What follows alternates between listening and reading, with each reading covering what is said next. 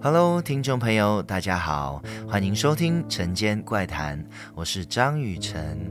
不晓得听众们有没有听说过，有很多事情啊，在晚上呢是最好不要做的吼，有些呢甚至是不可以做哦。比如像是在半夜的时候，我们不可以吹口哨，然后不要走在十字路口，然后不能倒垃圾，呃，不可以晾衣服，然后不要剪指甲。或者甚至有人拍肩膀的时候都不要回头等等的这一些民间的禁忌哈，因为据说在半夜做这些事情的话呢，很容易会引来一些朋友哦。但我相信啊，一定会有很多胆子比较大的人呢，是特别喜欢去挑战一些 大家叫他们不可以做的事情。对啊，越不可以做，他们就越想要去尝试。那就像我身边的一些朋友一样。那在马来西亚，我的家乡霹雳州，要前往去槟城的路上呢，我们会经过一条很长的隧道。那这条隧道呢，曾经传出过一些传言哦。那如果在半夜开进去的话，看见一辆黄色老老的车开得很慢，但是千万。不可以超车哦，因为当你超车的时候呢，就会发生意外。那我有一位朋友呢，他就有一次特地去挑战，他想要看看大家说的这个传言到底是不是真的。他告诉我说，他那一天半夜是停靠在路边，然后等到完全没有车的时候，他才开进去这个隧道里。但是他什么也没看见，所以他开出隧道后呢，就有一点小失望。那他就绕了一个很大的圈，回转就打算回家了。那他返回来要进入隧道的时候呢，他看见前方很远很远的方向有一台黄色的车。那他这时候呢，就有一点兴奋，又有一点点害怕。他踩下油门，把车子开快一些。想要追上前去看一下，那这时候呢，他的手机突然就响了。他拿起手机看了一下，发现是没有来电显示，那他就挂掉电话。当他回头看向前方的时候呢，隧道里什么车也没有，前方的路完全就是空空的。他觉得。嗯，好奇怪哦，难道刚才是他自己眼花了吗？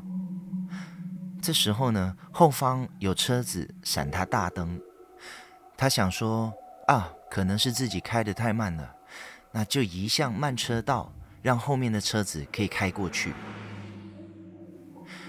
但是后方的车并没有要超车的意思，他还是一样。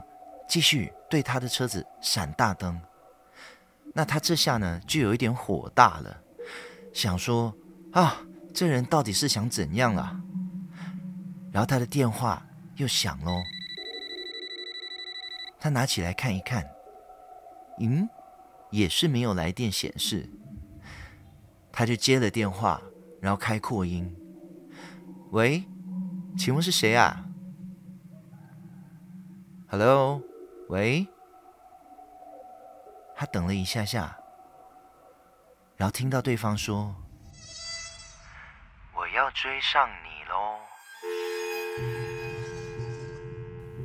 然后就挂了电话。我朋友看了一下后视镜，才发现后面闪他大灯的车是一辆黄色的车。我朋友就吓到了，他用力踩下油门，冲很快。想要赶快离开这个隧道。那当他开出隧道的时候呢，他再看看后视镜，发现后面完全没有车子，是不是很奇怪呢？虽然我当时没有在他的车里，但是当我朋友告诉我这件事情的时候呢，我能够从他的表情看得出。他当时是有多么的害怕。不过今天呢，我要告诉大家的是另外一个发生在我身上的故事哦。那在上一集的节目里呢，我有告诉大家，我离开马来西亚来到台北，住在西门的时候所发生的事。那今天的故事呢，有一点点像是续集，因为啊，它是在这层楼装潢好没多久以后所发生的哦。而且这次的经历和我以往的都不太一样，之前几乎都是感觉到他们，偶尔会看得到，但是这一次呢，我是闻到他们的味道哦。某一天呢，我就像平常一样起床梳洗，下楼吃饭，然后回到家写歌编曲。但不一样的是，我经常会闻到一股臭味，我也说不出它是什么味道，有一点点像汗臭，但是它又有一点点像东西烂掉的味道。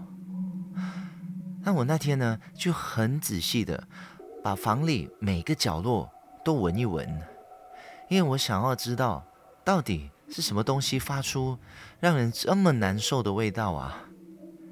但是我找来找去呢，都找不到。很特别的一件事情是，有时候会闻到，那有时候呢，这个味道又不见了。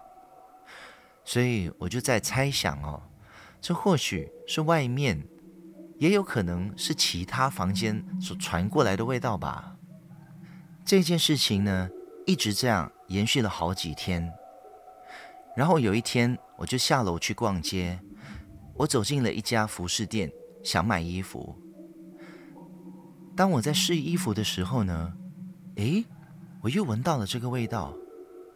那我当下第一反应就是先闻一闻我自己的衣服。但是这味道也不是从我身上发出来的。那个时候我是在想，可能是这个更衣室的天花板上有死老鼠吧。那这味道真的让我有点受不了了。所以我就衣服也没买，我就走出这家店。那当我走到街上的时候呢，这味道就不见了。哈，果然是那家店里的问题。过后我就肚子饿了，然后就走到一家面馆去吃面。那我吃着吃着，啊，我又闻到这个味道了。啊，怎么那么奇怪啊？感觉这个臭味呢，它是一直围绕在我身边的耶。那我回到家第一件事就是打电话给之前认识的那一位老师。那我告诉他，这几天哦，我都一直闻到一个很奇怪的臭味，但是我又讲不出它是什么味道，也找不到是哪里发出来的。那老师就安静了接近一分钟，我估计他是在默念一些经文吧。然后老师就问我：“我给你的那盏盐灯哦，你怎么会把它关掉啊？我不是叫你一直都开着的吗？”啊，我就吓到了。然后我说：“老师，你怎么知道啊？因为我是想说装潢好了，那就不用再开着了呀。”老师回答我：“因为你身边的那位女孩告诉我的呀。”我吓到整个人弹起来了。我四处看了一下，哪来的女孩啊？然后老师就笑笑的跟我说：“哎呀，你不用那么害怕啦，我已经帮你问过她了。这个女生呢，她是溺水走的，所以这几天你闻到的味道呢，是尸体的腐臭味。然后她是在前几天下雨的时候，在你家附近碰到你，那时候你在哼歌。”他觉得很好听，所以就跟着你回家，想要听你唱歌，就这样子而已，没有要打扰你的生活。那我这时候心里其实是有一点点开心，为什么呢？因为多了一位粉丝啊。不过同个时间呢，我也觉得啊，这样子也很干扰哎。那我就说，老师，那要怎么办呢？老师就回答我，哎，没事的。